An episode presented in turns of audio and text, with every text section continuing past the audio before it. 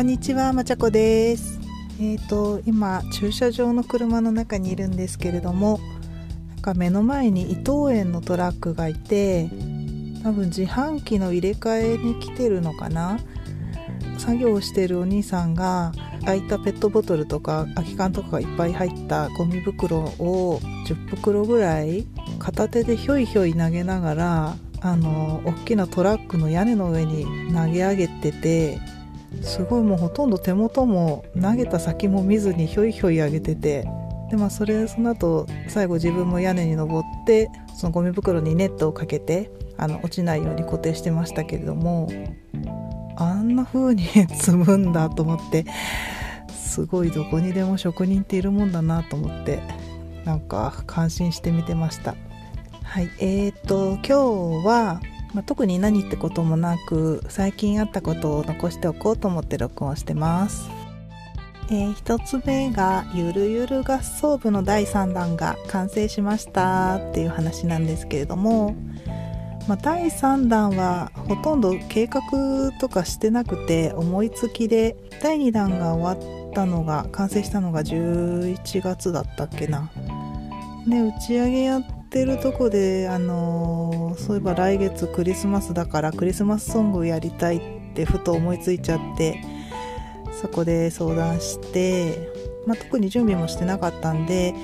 娘が幼稚園だった頃に私がやってた音楽ボランティアので使ってた楽譜をまた引っ張り出してきてでそれを使ったりしてやったんですけれどもでまあ急だったんでジングルベルだけ1曲やろうかなと思ってジングルベルは幼稚園でやった時はあの園児とかも歌えるようにとか楽器とかあんまりできないお母さんたちも一緒に参加できるようにってことですごくゆっくりなテンポでやったんですね。なのでまあちょっと個人的にはいまいちな仕上がりだったなと思ってたんでそれのリベンジみたいな気持ちであのゆるゆるに持ってきました。でこのアレンジはもともとあの E テレの「お母さんと一緒」っていう番組でゲストでクリコーダーカルテットが出てたことがあったんですね。クリスマススペシャルっていう回で。でそこでクリコーダーカルテットが演奏してたアレンジがすごく素敵であのそれちょっと録音して残してあったんでそこから耳コピして楽譜を起こして作ったものです。今回はそのクリコーダーがやってたのと同じぐらいのテンポで軽快にできたのですごく良かったですね。それでまあジングルベルだけにしようと思ってたんだけどなんか割とあっさり自分のパートが終わってしまったんでもうちょっとやりたいなって思っちゃって赤花のトナカイも付き合ってくれる人いませんかねみたいなことを言ったら何か手を挙げてくれたんですけどちょっとパートが足りなかったんで赤花のトナカイも幼稚園時代にやってたんでその時一緒にやってくれてた、えっと、ママ友にも声かけたりしてなので今回は樋口塾メンバープラスママ友で赤花のトナカイは完成させました。ん。でそうこうしてたら、えっと、紫さんがカズーでなんか一曲やりたいみたいなことを言い出してカズーだけだと何がいいのかなと思ってまあ合唱系だったら「清この夜」とかやったら面白いかなと思ってあの間の抜けた感じの 音で「清この夜」全然サイレントじゃないナイトになる感じの「清この夜」面白いかなと思ってやってなんだかんだでそうやってジングルベルと赤花のトナカイと清この夜と3曲完成しましたね。演奏時間でいうと前回のドラえもんメドレーよりも長くなっちゃったりしてでもすごいやっぱり面白かったですね。で今回は、えー、と新しく2名のメンバーが参加してくれまして1人はナッチさんですね新型大人ウイルスでゲストとして出演されてたのでまあなんていうか超有名人みたいな 感じですよね新型リスナーからすると。えー、と樋口塾にも入っていてあのポッドキャストもやられてるんでで第2弾が完成した時に次は一緒にって言ってくれてたんでお声がけしまして、まあ、ナッチさんは楽器何でもできちゃうので、ね、あの担当を決める時にも他のメンバーの様子見てあの空いてるところにどんどん入ってきてくれたりして全然こちらから何も言わなくてもやってくれる本当頼りになる存在ですね。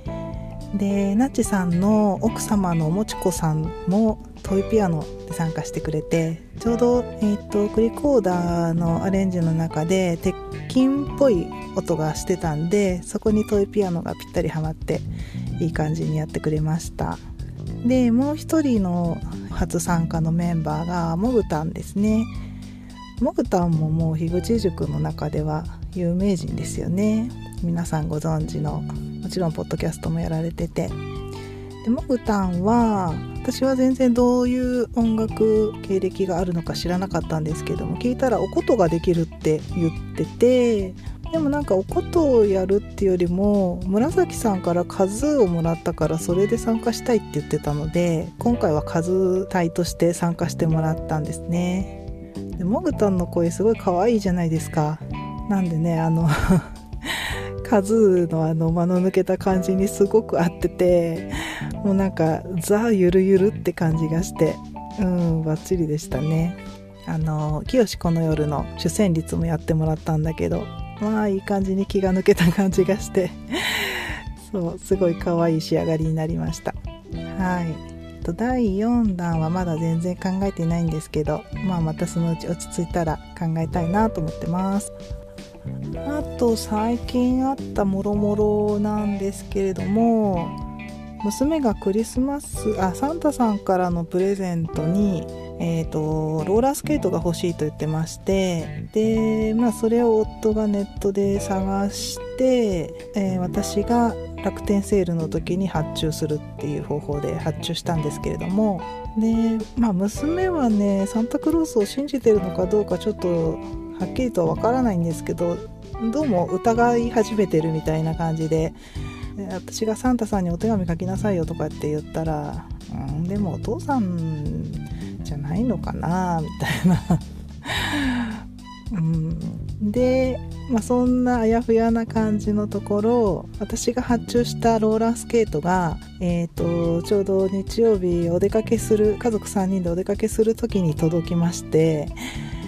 まあでもあのただの段ボールつるんとした段ボールで届いたんで中身何かわからない感じで届いたんですねあだからあのまあささっとしまおうと思ってたら夫がもう何届いたの?」とか言って言い出してで私はもうローラースケートだっていうことは分かってたんで「ああのまあまあ」とか言ってごまかしてたらなんか私が何か言えないものを買っているみたいな感じに夫が思ったのか「え何何?」とか言ってすごい聞いてくるんですよ。で娘がいるから言えないじゃないですか。だから、まあ、ちょっと後でねとかってだんだんこっちもイライラしてきてそしたらなんか妻がなんか意味わかんないけどイライラしているみたいな感じに夫が思ってでまあ後でこっそり言ったんですけどもうなんかその辺察してよって感じですよね。言いたくないっていう空気を出してんだから。ね。全く。はい。あとは何だったっけな。娘ネタがあってえー、っとああそうだ。なんか娘がすごくおならをしてて。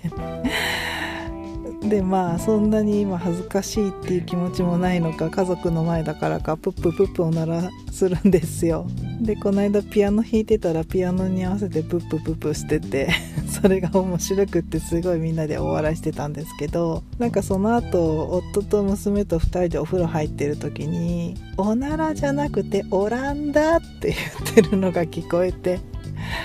どんな話の流れかわかんないけどちょっと面白かったですね。はい。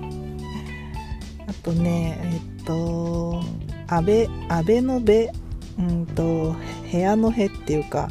部室の部部首の部ですね。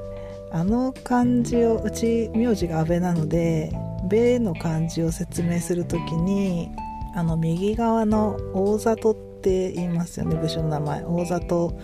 を説明するのにあのちょっと書いたりして娘に説明してたらあアメピンねって言い出してアメピンってあの娘バレエを習ってるんですけどバレエで髪の毛をお団子にする時にピンで留めるんですけどそのピンが2種類あって U ピンとアメピンって2種類あるんですよね。そのアメピンって 大里のことをアメピンって呼んでました。そんな感じの安倍家は